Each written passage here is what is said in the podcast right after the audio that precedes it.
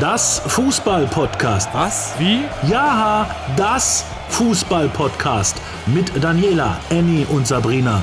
Drei starke Frauen reden über Fußball von Champions League bis dritte Liga. Das Fußball-Podcast Folge 44. Es ist wieder Donnerstag und wir sprechen wieder über Fußball und damit Hallo an Annie nach Berlin und an Sabrina nach Magdeburg. Hallo, liebe Daniela, liebe Sabrina, ich grüße euch. Hallo, hallo. Wir sind an einem Donnerstag nach einer, ja, wenn ich jetzt sagen würde, historischen Fußballwoche, ist es Blödsinn, weil die Woche war eigentlich gar nicht so spektakulär, aber wir sind in einer Krisensituation. Wir sind im Krisenmodus. Die Bayern haben zwei Spiele in Folge nicht gewonnen und schlimmer noch, eins der beiden Spiele ging sogar verloren und Sabrina lacht schon. Es ist auf jeden Fall krass, was diese Woche los war. Äh, man konnte ja gar nicht glauben, äh, als man den Ticker von Bochum gelesen hat, während ich, glaube ich, bei einem anderen Fußballspiel stand, was da gerade abgeht, ja, und äh, Tore über Tore fallen und du dir so denkst, hä, die haben doch die Reihenfolge der Mannschaften vertauscht. Das kann ja gar nicht Bochum sein, die so viele Tore schießen. Aber doch. Der VfL Bochum hat es tatsächlich geschafft und hat mit 4 zu 2 äh, gegen die Bayern, gegen die großen Bayern, gegen die, äh, die immer dominieren, gewonnen. Und das hat dir wahrscheinlich Annie dreimal gefreut. Aus, aus naja, also ihr habt, ja, ihr habt das ja äh, sicherlich bei uns auch in unserem kleinen privaten äh, Gruppenchat, habt ihr das ja auch mitbekommen, wie ich so ganz dezent in Großbuchstaben schrieb, Bochum! Ja, das, das war jetzt nicht nur überraschend, weil es wirklich laut war, sondern weil dein Ton heute auch ein bisschen bescheiden ist. Wir hoffen, ihr verzeiht uns das da draußen. Und ihr habt ich mache es aber nicht mit Absicht. Wir hoffen, ihr habt Annie trotzdem verstanden. Ähm, aber wahrscheinlich... Ich habe ja auch nur Bochum gesagt. Wahrscheinlich klang es tatsächlich so, als sie das durch ihre Berliner Wohnung gebrüllt hat. durch mein Radiostudio, mein schönes, habe ich es gebrüllt. Oder so. Ja, das... Äh, ja, also ihr hattet ja auch in der vergangenen Woche mehrfach darauf hingewiesen, dass das so ohne den Neuer merkwürdigerweise gar nicht rund läuft. Und dann musste ich aber feststellen, es liegt nicht nur daran, dass der nicht da ist, sondern jetzt kommt was ganz Seltenes.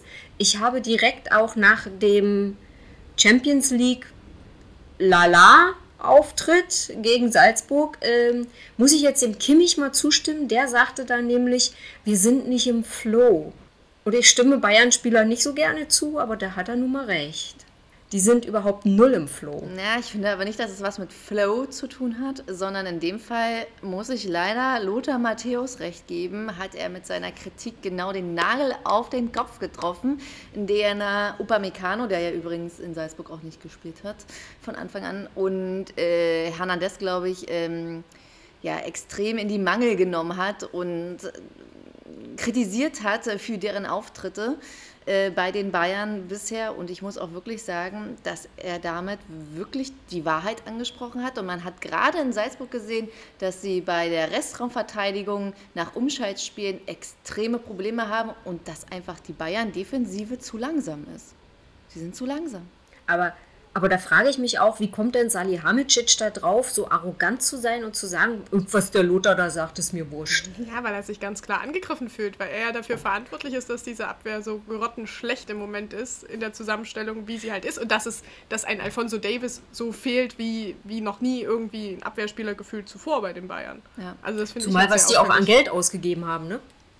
Richtig. Hernandez und so, ne? Das war ja war jetzt nicht aus der Portokasse. Waren, waren, genau, kein, waren keine Schnäppchen, ja. Aber dann kann man, kann man genau. auch wiederum froh sein, für Kuman das Geld ausgegeben zu haben, denn er hat mal wieder ein sehr wichtiges Tor gemacht, weil überlegt mal, die hätten nicht diesen Dusel und würden dann da noch so spät gegen Salzburg dann zumindest zu diesem Ausgleich kommen, was das dann schon wieder für ein Endspielcharakter hätte, das Rückspiel. Das ist ja wirklich extrem krass. Und Coman nach ähm, quasi seinem Champions League-Treffer, damals gegen PSG, glaube ich, mit dem wichtigsten Tor tatsächlich. Jetzt hat ja ähm, Annie äh, letzte Woche in der Folge gesagt, sie erwartet von dem Spiel erstmal überhaupt nichts. Ich habe mit Blick auf das Bochum-Spiel erwartet, dass die Bayern richtig angesäuert und bissig und voller Frust und Wut und Energie in dieses Spiel reingehen. Und ich habe nichts davon gesehen. Nichts. Normalerweise ist es ja doch schon so gewesen, dass der nächste Gegner nach einer Bayern-Niederlage meistens in der Luft zerrissen wurde. Das war da nicht der Fall. Nee. Im Und Gegenteil, in dem Fall gilt mein ganzes Mitgefühl Kräuter Fürth. die jetzt am Wochenende dran sind. Du meinst also jetzt, der, der übernächste Gegner ist jetzt der, der zerrissen wird? Ich meine, Kräuter Fürth hat ja so ein bisschen Aufwind. Dank Die sind im BSC Flow. Ja, die sind richtig im Flow. Weil, äh, guck mal, in, äh, bei Hertha gewonnen ist auch schon mal schön. Muss auch erstmal alles machen. Ne? Und äh, ja, und jetzt denn die Bayern. Na prima. Was, was ich halt geil finde, ist, dass wenn es an der Sebener Straße mal äh, innerhalb von zwei Spielen dann nicht läuft, also wir reden da über eine Niederlage und ein Unentschieden in der Champions League, ist ja jetzt schon wieder Krise omnipräsent und Nagelsmann vor seiner ersten richtigen Krise als Bayern-Trainer. Die Frage ist natürlich, wie bewährt er sich da und wie ist dann auch, entwickelt sich das Verhältnis zwischen ihm und äh, Kahn und Salihamidzic, weil Hoeneß mischt sich jetzt irgendwie auch noch ein, habe ich heute gelesen. Und er hat gesagt, er habe gehört, dass die Stimmung in der Mannschaft äh, sehr gut sei, vielleicht zu gut. Es gibt wohl zu wenig Reibung. Na, das kann ich mir nicht vorstellen. Also, das ist doch echt nur schön geredet. Komm.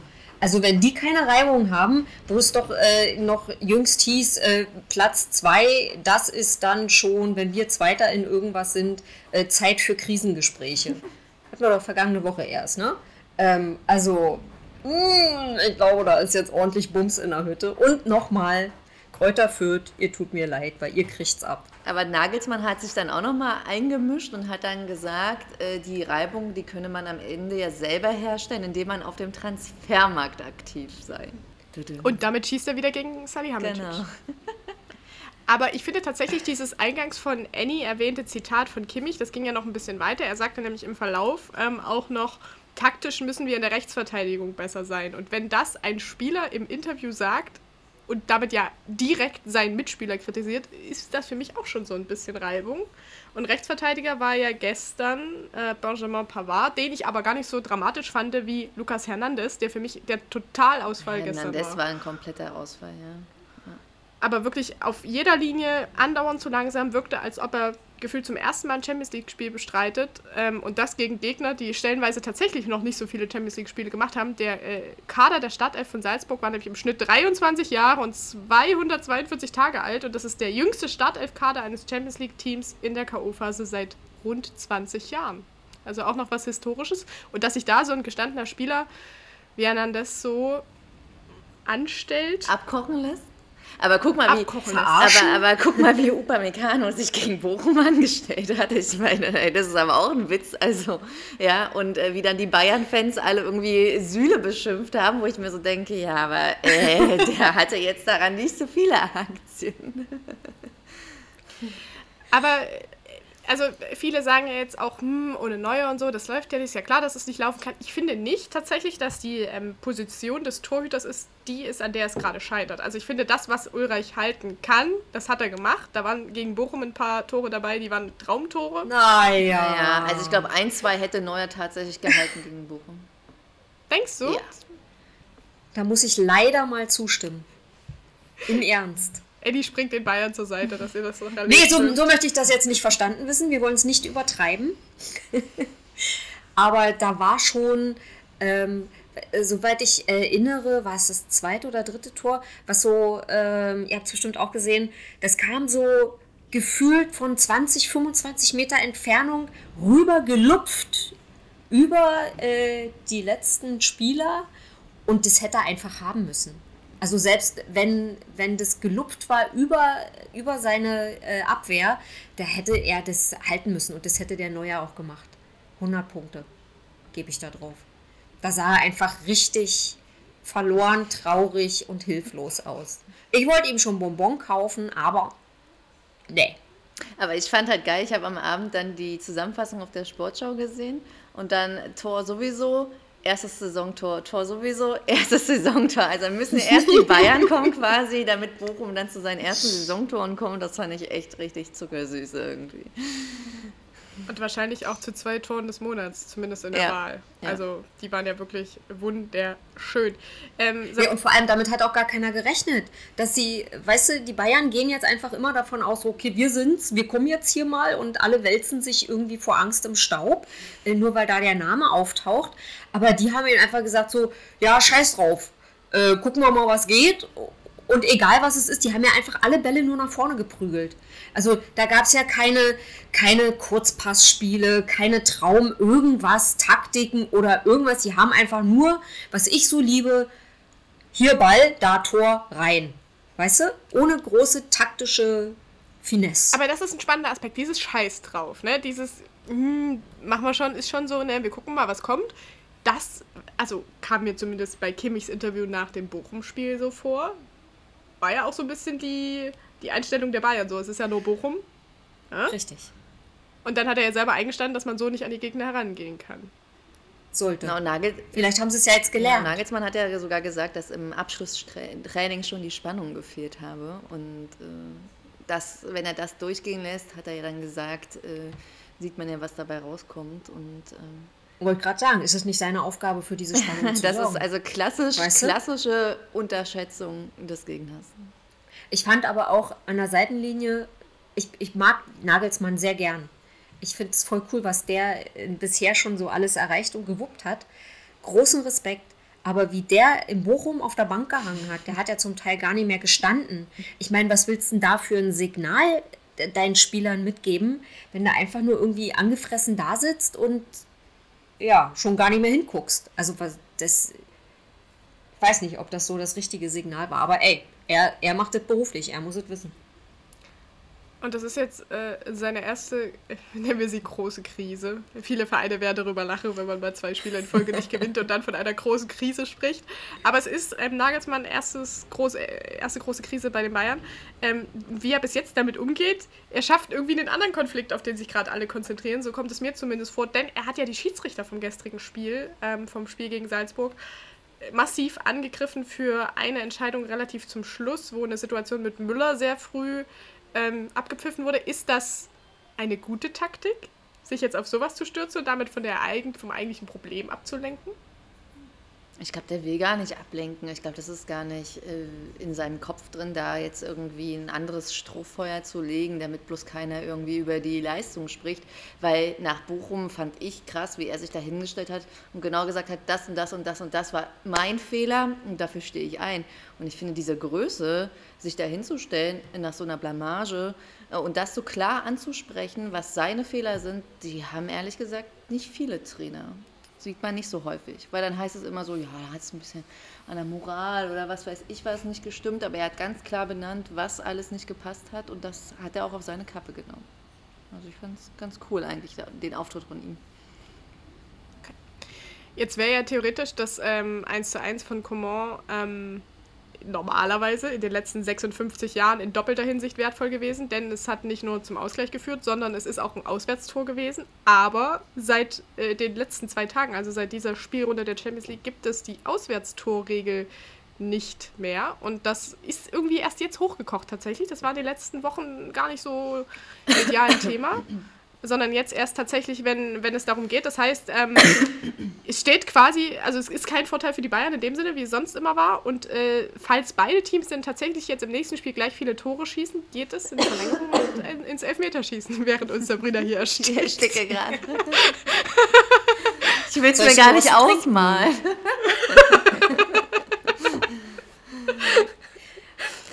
Ja, also äh, das ist kein Auswärts, es gibt keine Auswärtstorregel mehr. Ich glaube, das wird irgendwann erstmal komisch werden. Also wenn man dann wirklich in so einem Champions League-Spiel bis in die Verlängerung und ins Elfmeterschießen geht, dann wird das schon erstmal irgendwie anders werden.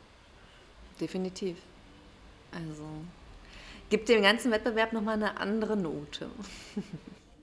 Nee, ich, ich habe da jetzt dann auch so die ganze Zeit mal drauf rumgedacht, was es mir so emotional gebracht hat, immer rumzurechnen äh, in, in so einen K.O.-Spielen auch dann, was jetzt so diese Auswärtstorregel mir persönlich so als Fußballguckerin so gebracht hat. Verwirrung.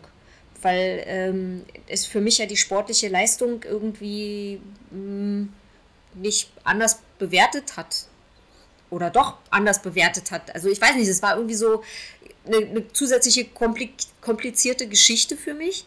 Ähm, und ja, es ist schwieriger, in einem fremden äh, Stadion zu spielen, äh, vor, vor einer fremden Heimfankulisse, sicherlich, aber deswegen musst du ja trotzdem deine Leistung auf den Platz bringen. Und die anderen müssen es ja dann andersrum halt auch. Also ich fand das irgendwie überflüssig.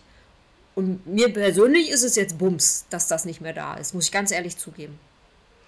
Naja, es macht halt schon irgendwie ein Spiel in gewisser Weise auch nochmal attraktiver, denn wenn es halt unentschieden ausgeht nach Hin- und Rückspiel, dann geht es halt ins Elfmeterschießen und dann ist es einfach fernsehtauglicher. Man muss es ja mal so sagen, ne? Das macht ja schon die Sache einfach attraktiver am Ende.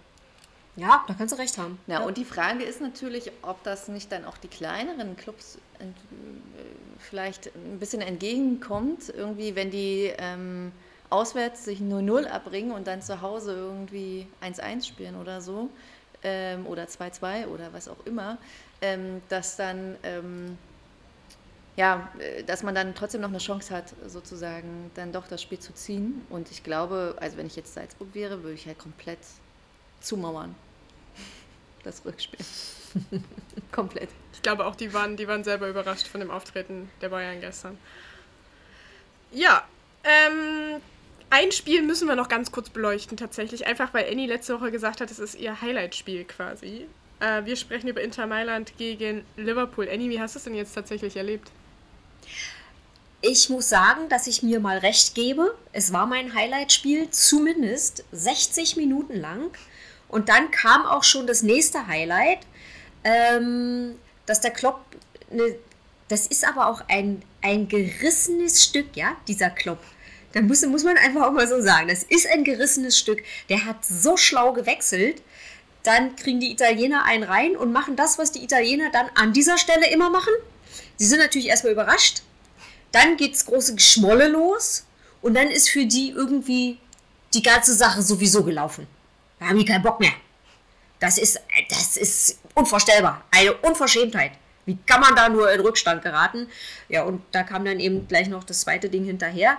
Ähm, aber bis zur 60. Minute, bis zu dieser Einwechslung, muss man ganz ehrlich sagen, war das ein richtig schnelles, richtig cooles ähm, und auch ausgewogenes Spiel. Also ich habe immer gedacht so, nein, nein, nein, doch, doch, nein, nein, ah, ah. Und wenn ich schon so dabei bin, dann kann es nicht langweilig sein. Im Gegensatz zu dem Drama, was wir schon besprochen haben. Also das fand ich, ich fand es jedenfalls toll. Und nochmal Respekt äh, an Kloppo. Das ist übrigens, äh, ich bin heute hier für die Fun Facts verantwortlich wahrscheinlich. Geil. Das ist übrigens ähm, ein historischer Sieg gewesen, denn er ist einer der ersten acht Trainer, die es überhaupt geschafft haben, 50 Siege in der Champions League zu feiern. Mit diesem Ah. Sieg von gestern. Und das ist bisher nur so Namen wie Pep Guardiola, José Mourinho, Carlo Ancelotti gelungen und jetzt eben auch ihm. Er ist Nummer 8 in der Liste. Der Kloppo. Herzlichen Glückwunsch. Schon wieder was Historisches. Liverpool. Nächste Woche erwartet uns ja nochmal Champions League. Ähm, wir müssen aber ganz ehrlich sagen, die geilen Partien hatten wir diese Woche, aber wir wollen es der Vollständigkeit halber natürlich kurz nennen. Ähm, nächste Woche spielt am Dienstag Chelsea gegen Lille und Villarreal gegen Juve und am Mittwoch dann, ja, können wir mal sehen, wie es Herrn Rangnick da geht. Danach Atletico Madrid gegen Man United und Benfica gegen Ajax Amsterdam. Mal gucken. Der steht ja auch ein bisschen unter Beschuss tatsächlich Ja, das stimmt. bei Manchester United. Ah. Ähm, heute wiederum, heute am Donnerstag, äh, also je nachdem, wann ihr diese Folge hören werdet, äh, steht die Euroleague auf dem Programm mit deutscher Beteiligung, nämlich mit Dortmund, die zu Hause die Glasgow Rangers empfangen. Und das immer noch ohne Haaland, der zwar irgendwie heute beim Abschlusstraining dabei war und alle sind heiß und denken, oh, vielleicht reicht's, aber jetzt sind wir mal ganz nüchtern. Nein, ich glaube, es reicht nicht. Ich glaube, man Kann man wird echt so eine Partie wirklich von einem Spieler nur abhängig machen? Also ich meine, da gehören doch noch mehr dazu. Ja. Ja gut, das Spiel gegen Union hat gezeigt, dass auch Marco Reus äh, nicht zu unterschätzen ist Ich habe übrigens mit, Ma ich hab mit Marco Reus Schluss gemacht, ja. Ich wollte es hier nur noch mal öffentlich sagen. Ich habe ihm äh, seinen Koffer vor die Tür gestellt, ne, bei mir nicht mehr. Der nicht mehr. Da kommt der hierher, ja. Ich freue mich wie Bolle. Oh, Marco ist in Berlin. Und dann zwei Dinger haut er rein. Und das dritte auch noch mit dem Fuß dran gehabt in der Vorbereitung. Entschuldigung, war so nicht abgemacht. Dann, da bin ich dann doch eher Berlin-Kind. Also, Das wollte ich nur noch mal also sagen. während Annie äh, Schluss macht mit Marco Reus, will der BVB ja auf gar keinen Schluss machen mit der Eu- Europa League, denn Watzke hat ja ausgerufen nach dem Schmachwein-Ausscheiden in der Champions League, dass jetzt die Zeit gekommen ist, um mal die Europa League zu gewinnen. Hat er schon Gewinn gesagt? Oh. Ambitioniert. Nee, ja, aber nee, warum auch nicht? Ja, das erste Mal in der Dortmunder Geschichte, äh, dass sie tatsächlich gewinnen. Ich glaube, sie standen zweimal bisher im äh, Europa League Finale, 92, 93 und äh, 2000, also 93 einmal und 2002. Ähm, hatten da aber irgendwie keine Chancen. Und gegen die Glasgow Rangers haben sie in der Europa League auch schon gespielt, nämlich bei ihrem allerersten Auftritt 82 äh, in der Europa League. Äh, und da hatten sie äh, gar keine Chancen, sind sofort rausgeflogen äh, mit äh, null Toren gegen die Glasgow Rangers. Und dann sind sie nochmal 99, 2000 auf die getroffen als Champions League Absteiger. Und äh, auch da äh, hat zwar Dortmund das Elfmeterschießen gegen die Glasgow Rangers überstanden, aber ist dann in der nächsten Runde gegen Galatasaray rausgeflogen. Also bisher so deren Historie und die Europa League, äh, das hat irgendwie nicht so zusammengepasst. Ich finde es auch ambitioniert von Watzke und auch mutig, das jetzt so zu sagen, zumal es bestimmt schon ähm, Saisonverläufe gab, in denen Dortmund deutlich erfolgreicher und souveräner war als in diesem Jahr. Vielleicht aber, Daniela, möchte er deinen Faden aufnehmen und von irgendwas anderem ablenken? Hm. Was hast du denn da für eine Idee, wovon er ablenken könnte? es geht mal wieder um Haaland. Äh, wissen wir da jetzt denn schon, ist in, mittlerweile in den vergangenen Stunden irgendwie eine Neuigkeit aufgeploppt, oh, er geht jetzt doch nach Spanien oder. Naja, erstmal war er jetzt wieder beim Abschlusstraining. Das heißt, der gute Junge hat jetzt mit seiner Muskelverletzung, die ist am Ausklingen und der könnte jetzt demnächst wieder für Dortmund auf dem Platz stehen, würde er auch machen. Die Frage ist allerdings, wie lange. Denn Real Madrid will ihn haben. Und nicht nur ihn, sondern auch Mbappé. Und jetzt stellt euch die beiden mal da vorne bei einem Spiel vor, egal bei welchem Verein. Ich glaube, das wäre doch mal wirklich ein richtiges Amüsement. Ich meine, es wird bestimmt lustiger als das, was gerade bei PSG da vorne passiert. Das ist auch eine Milliarden-Dollar-Vereinigung da vorne, möchte ich es mal nennen. Ähm, aber, aber ich glaube, der Haaland und der Mbappé, die sind so unterschiedlich. Und wenn du die zusammen loslässt, was willst du denn da noch machen, wenn du irgendwie Innenverteidiger bist. Was willst du denn da noch machen? Außer dich hinzusetzen und zu sagen, hier kommt Leute, macht, ich habe keinen Bock. Das eine ist mir zu gewaltig, das andere ist mir zu schnell. Dann zielen die auch noch ganz gut. Ich habe keinen Bock mehr. Könnte möglicherweise gut werden. Was ich ja interessant fand, er war ja bei Adidas eingeladen, Haaland, ähm, um, glaube ich, so Vertragsverhandlungen weiter auszubauen. Und ich glaube, Adidas ist ja auch immer da gewählt, die Topspieler bei Adidas Clubs unterzubringen tatsächlich. Jetzt ist der bei einem Puma-Club, der Haaland. Ja, und das Was ist ja Dortmund nun mal nicht. ähm, und ja. ich glaube schon, dass es da große Ambitionen gibt, ihn wirklich zu einem Adidas-Club zu holen, weil natürlich dann die ähm, Trikotverkäufe enorm ansteigen werden ähm, nach diesem Wechsel. Und ähm, sein Kindheitsidol war aber irgendwie da und der hat ihn geraten, nach Barcelona zu gehen. Wegen Mbappé. Das fand ich auch interessant. Na, da sollten wir uns das mal in unser äh, Fußballheftchen schreiben. Unter der, unter der Spalte unbedingt im Auge behalten. Also im Auge behalten werden wir auch auf jeden Fall dieses Euroleague-Spiel heute Abend gegen die Glasgow Rangers. Die haben übrigens, um das zum Abschluss zu bringen, kein Glück mit deutschen Teams. Ähm, in den letzten acht Spielen im europäischen Wettbewerb gegen deutsche Teams waren sie immer sieglos. Ein Unentschieden, sieben Niederlagen. Sechs Spiele sogar ganz ohne irgendein Tor. Das heißt, es sieht ganz gut aus für Dortmund, wenn sie denn auch so einen Sahnetag erwischen, wie zuletzt gegen Union Berlin. Ähm, ja, immer Finger rein in die Wunde. Nee, der Finger, ja, der Finger in die Berliner Wunde kommt gleich erst noch, keine Sorge. Ach so, naja, klar. Mhm. Wir, wir, gucken noch ganz kurz auf Leipzig. Die spielen nämlich heute auch gegen San Sebastian. Ähm, das ist aber so ein bisschen, ja, das ist jetzt fußballerisch nicht so es prägnant ist, im ist Moment. jetzt keine Feinkost, ja. Also. Nee, ist jetzt, das, ist, das ist eine schöne Aussage. Es ist keine Feinkost. Ähm, wir gucken auch mal, ob das Spiel überhaupt stattfindet, denn wir haben ja einen Orkan in Deutschland und äh, ja, Vielleicht verweht er dieses Spiel, vom Winde verweht. Ähm, und damit kommen wir bei Annie, du wolltest es, in die Berliner Wunde. so, was war denn da diese Woche mit Herrn Windhorst los? Also ganz offen gestanden, ich habe gelacht. Ich habe laut gelacht und lange gelacht, weil ich frage mich immer, wieso jemand zu so viel Geld kommen kann, wenn er doch offensichtlich so Sachen nicht sieht, die im Grunde genommen ihm mit dem Vorschlaghammer direkt auf die Stirn transportiert werden. Also er hat ja jetzt öffentlich zugegeben, dass sein 350, 350 Millionen 375 Euro, Millionen. Ja, Millionen Euro äh, Millionen, dass, dass das jetzt falsch war. Bei Hertha so viel Geld rein zu buttern, das fand er persönlich, kam er jetzt zu dem Schluss, dass das nicht gerade sein glücklichstes Investment ist.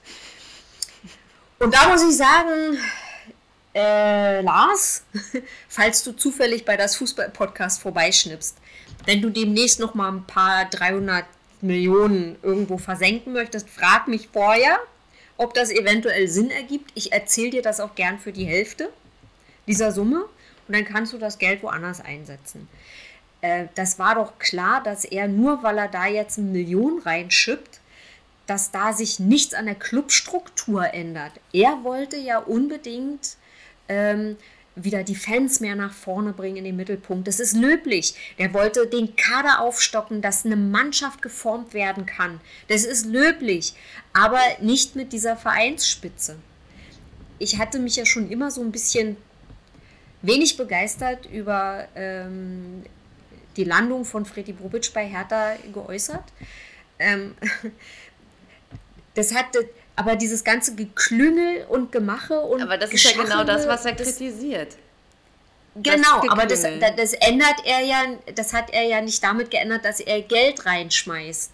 Weißt du? Damit hast du ja nicht die Struktur dort ja, verändert. Ja, aber da muss ich ein bisschen dagegenhalten, weil also er hat ja am Anfang 2019 nur 125 Millionen investiert und hatte dann 36,3 Prozent Anteile an der Hertha GmbH und jetzt durch sein Aufstocken gehören ihm 66,6 Prozent und er sitzt auch in allen möglichen Räten und ja. kann mitbestimmen. Dann frage ich mich, warum tut er das dann nicht? Warum macht das also nicht? Also bei 66,6 Prozent hat er ja sehr viel Macht in diesem Verein.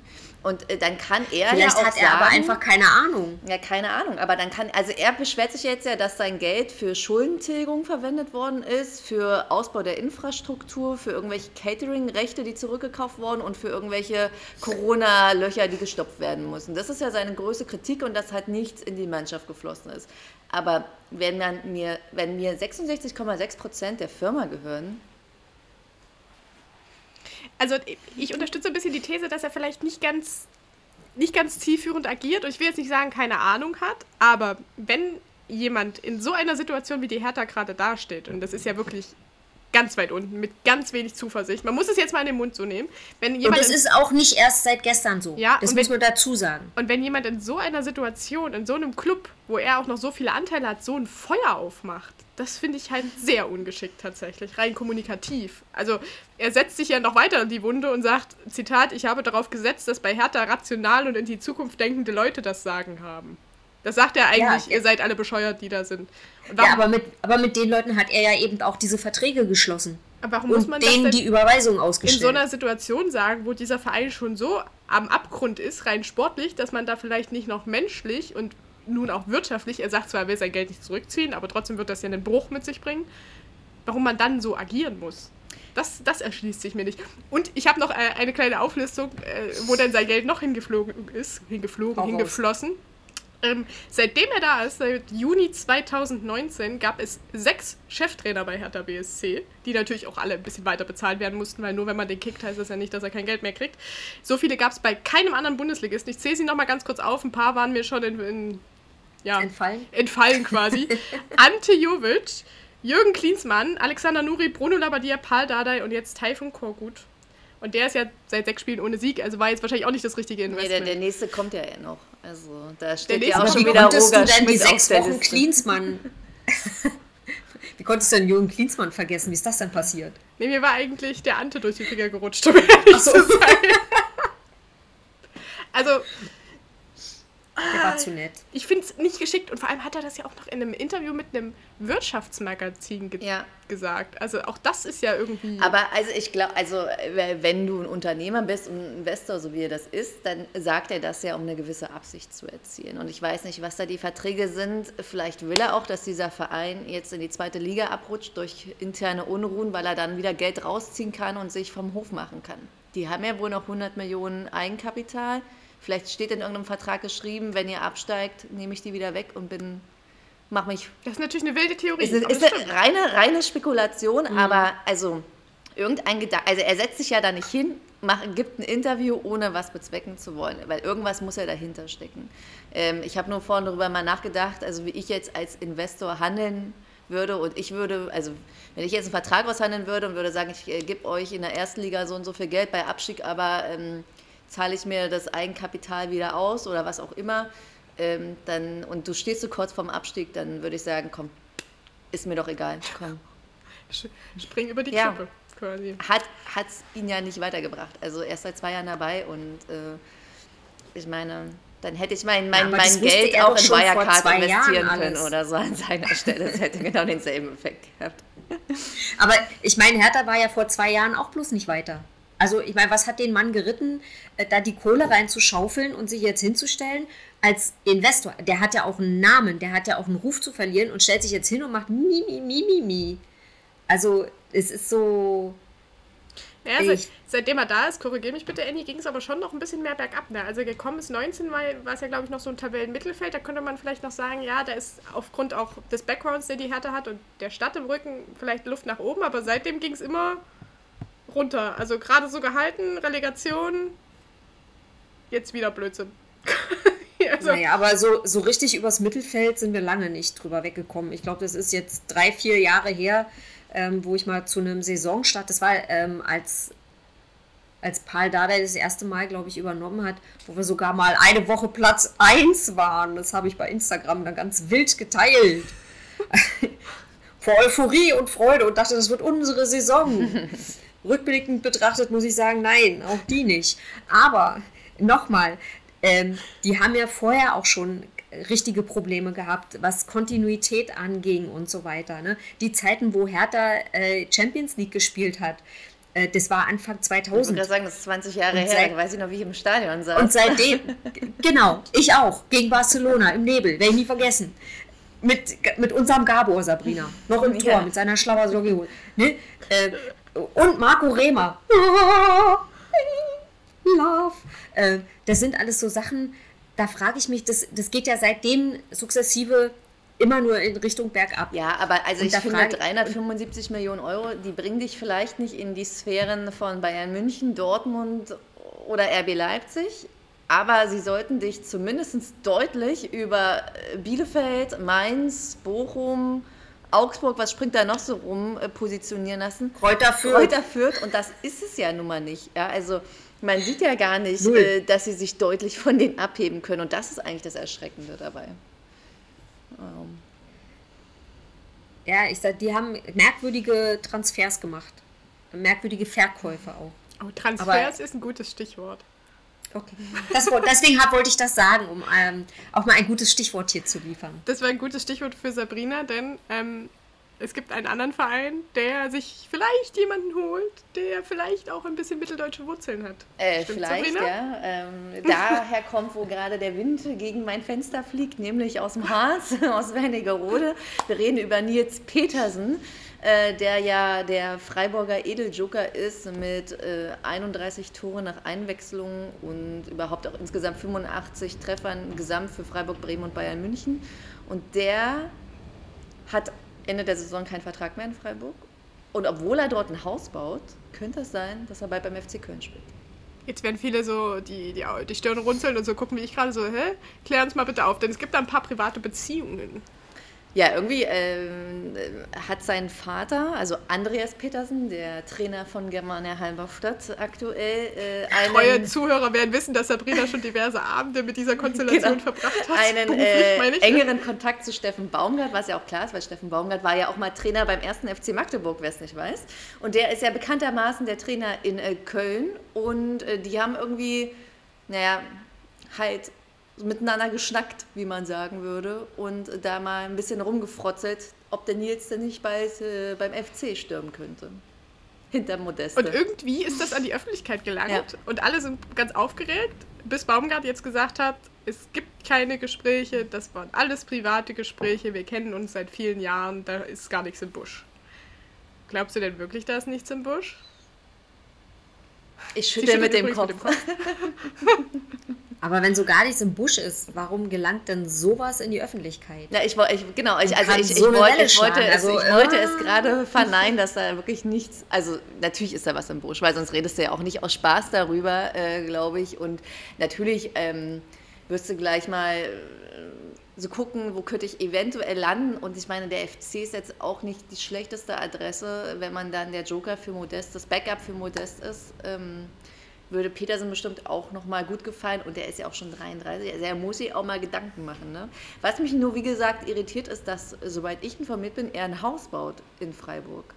Und ich dachte, also der bleibt da jetzt bis zu seinem Lebensende. Aber, Fußballende? Ja. Das hat ja auch die Freiburger Fans sehr begeistert tatsächlich. Ich erinnere mich noch dran, äh, wie, wie happy die waren halt, als medial wurde, dass er da ein Haus baut und sich dort niederlässt. Aber du hast es schon gesagt, er spielt jetzt nicht die große, dauerhafte Rolle beim, beim SC Nee, er ist Freiburg. irgendwie ein Also, bisschen außen vor, muss man sagen. Also er hat die Saison auch erst zwei Tore geschossen. Eins gegen Mainz jetzt am Wochenende, eine Minute nach seiner Einwechslung. Und das zweite in der Saison, na Andy, gegen wen? Ach, da müsste ich jetzt lange raten. Richtig, wer? Aber wenn der der Mann ist 33, ne? Ein Vertrag läuft aus. Wie lange kann er dann nun noch auf dem Platz stehen? Ein, zwei Jahre? Das hindert ihn ja nicht daran, ein Haus irgendwo in einer schönen Gegend zu haben und noch mal ein, zwei Jahre ein Berufspendler zu sein.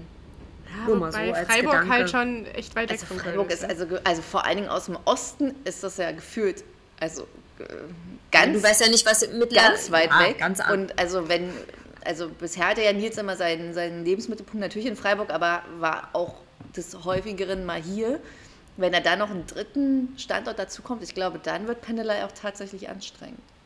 Aber Ja, aber nicht, wenn du dafür einen gut dotierten äh, Vertrag nochmal für ein paar Monate abziehst.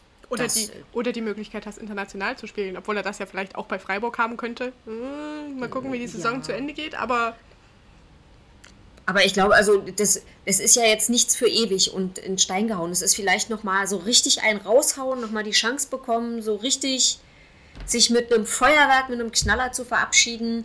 Und dann macht er sich wieder ab nach äh, Freiburg in sein Haus und, ne, und kann ja deswegen trotzdem nach Halberstadt äh, Papa besuchen. Also es machen ja nun viele andere auch, die die Familie deutschlandweit vertrödelt hat. Liebe Grüße ins Erzgebirge an der Stelle. wir bleiben auf jeden Fall dran und gucken, was da mit der Familie Petersen passiert und wo der neue Lebensmittelpunkt sein wird. Und kommen zu unseren Good News. Und ich sage bewusst Good News, denn wir haben heute zwei. Und weil es so lustig ist, habe ich mir auch noch eine ausgesucht, aber die kommt zuletzt. Deswegen hat heute jeder von uns eine Good News. Und wir starten mit Annie. Ach, wirklich? Ja. Annie, wir starten mit deiner. Mit meiner ersten? Ja, na, die zweite ist die von Sabrina. Ja. Ja. Ja. Liebe Leute, freut euch bitte auf das Bundesligaspiel von RB Leipzig gegen Eintracht Frankfurt. Nee, warte. Von Wolfsburg auf Leverkusen. Nee, auch nicht. Warte, komm, ich hab noch einen. Von Köln und Köln-Dortmund. Köln gegen Dortmund. Denn diese Partien finden alle am 20. März statt. Und zwar dann wieder mit vollen Stadien. Ab 20. März, das ist ein Sonntag übrigens, wer es jetzt nicht ganz auf dem Schirm hat, äh, darf Fußball bis jetzt nach bisheriger Einschätzung der Lage wieder vor ausverkauftem Haus stattfinden. Und wenn das nicht eine Good News ist, dann weiß ich nicht welche. Nach über zwei Jahren endlich wieder richtig volle Hütte. Ich finde es auch schön, dass an dem, an dem Tag halt nicht nur Leipzig und Wolfsburg spielen, sondern auch eine Mannschaft, die mit vollen Fans wirklich die Hütte voll machen wird. Von daher, sobald. Traust also- du den Wolfsburger Fans nicht so viel zu oder was? Nee. Ich war mal, äh, kurze Zeitgeschichte, ich war mal in der Allianz Arena bei einem Pokalspiel zwischen den Bayern und Wolfsburg und saß fälschlicherweise im Wolfsburg, äh, Wolfsburger Gästeblock, aber da waren halt keine Gäste da. Also das, aber das Ticket, was ich hatte, war für den Gästeblock, aber da waren so fünf grün gekleidete Menschen mit einer großen Fahne und sonst war da nichts. Also das ist mein Erlebnis mit Wolfsburger Fans. Ja, ah, deswegen habe ich es ja auch so rum erzählt. Also jedenfalls ab diesem 20. März äh, dürfen wir alle wieder, nicht nur beruflich oder mit Hängen und Würgen, sondern wir dürfen alle wieder dabei sein. Das ist eine Open. Air, hau raus. Und jetzt Sabrina mit der grünen äh, Good News quasi. Der grünen Good News. Ja, äh, die Fußball-Bundesliga hat sich ja als Konkretum gemacht, die nachhaltigste Liga der Welt zu werden. Ich bin gespannt, wie sie das umsetzen wollen. Die wollen auf jeden Fall das schon in dieses Lizenzierungsverfahren, was ja jetzt am 1. März beginnt, mit einfließen lassen. Also, dass die Clubs dann nachweisen müssen, was sie tun für Nachhaltigkeit. Und ab äh, der Saison 23, 24 wollen sie das dann auch tatsächlich verankern, ähm, wenn sie die Lizenzen vergeben. Und äh, als kleinen Side-Fact habe ich heute volle Kanne geschaut und äh, da war In Vorbereitung auf das Genau, Fußball-Podcast halt schaut. Sabrina Bramowski volle Kanne. Und mein Lieblingsprogramm am frühen Morgen. Und äh, da war dann auf jeden Fall äh, Hertha BSC äh, ein Positivbeispiel, die äh, extrem sich verbessert haben äh, mit ihrem Fanshop im Thema Nachhaltigkeit und sogar Hertha BSC Geschirr in Deutschland produzieren lassen und irgendwie eine klimaneutrale Wasserflasche und so. Also ähm, Ich nehme alles Geschimpfe über Windows. ja, genau. Guck mal, Millionen ist sein Geld geflogen. Aber ähm, wir werden es äh, vielleicht in ein paar Monaten äh, mal besprechen, vielleicht auch in einem Jahr, wenn wirklich dieses, diese Nachhaltigkeit zum Thema wird, ähm, was die Clubs dann wirklich äh, vorzeigen müssen und aufbringen müssen. Und da ist natürlich auch spannend, wie sie dann unterscheiden zwischen einem Champions League-Teilnehmer, der natürlich sich viel, viel mehr leisten kann im Thema Nachhaltigkeit, oder zum Beispiel einen Aufsteiger in die dr- äh, zweite Liga wie den 1. FC Magdeburg. Und wie es dann auch so, es geht ja dann auch mit um Auswärtsspiele und so weiter, mit wie Genau. die Fans am und so weiter. Besten von, sagen wir mal, Freiburg nach, ne, Hamburg kann man jetzt nicht sagen, wa? Nach, was noch weit weg? Bremen kannst du auch nicht sagen. Hannover Nee, auch, auch nicht. Wolfsburg. Vielleicht St. Pauli. Ja, St. Pauli. Pauli. Komm. Aber auf jeden Fall spannend, äh, wie man das umsetzen will. Also ob es dann einen Maßnahmenkatalog gibt und du quasi Punkte sammeln kannst und das dann irgendwie einfließt Genau, oder ob ich glaube, dass wir die gewisse Dinge erfüllen noch musst. erörtern. Das ist wichtig. Wenn du nicht mehr weiter beißt, dann bilde einen Arbeitskreis. Meine Good News zum Abschluss ist, ähm, wer mich gut kennt und ihr ja auch, ähm, die wissen, dass ich ja so ein bisschen affin für, für die Trash-Welt in diesem Land bin, quasi. Und deswegen ist es natürlich selbstverständlich, dass ich ein RTL Plus-Abo habe.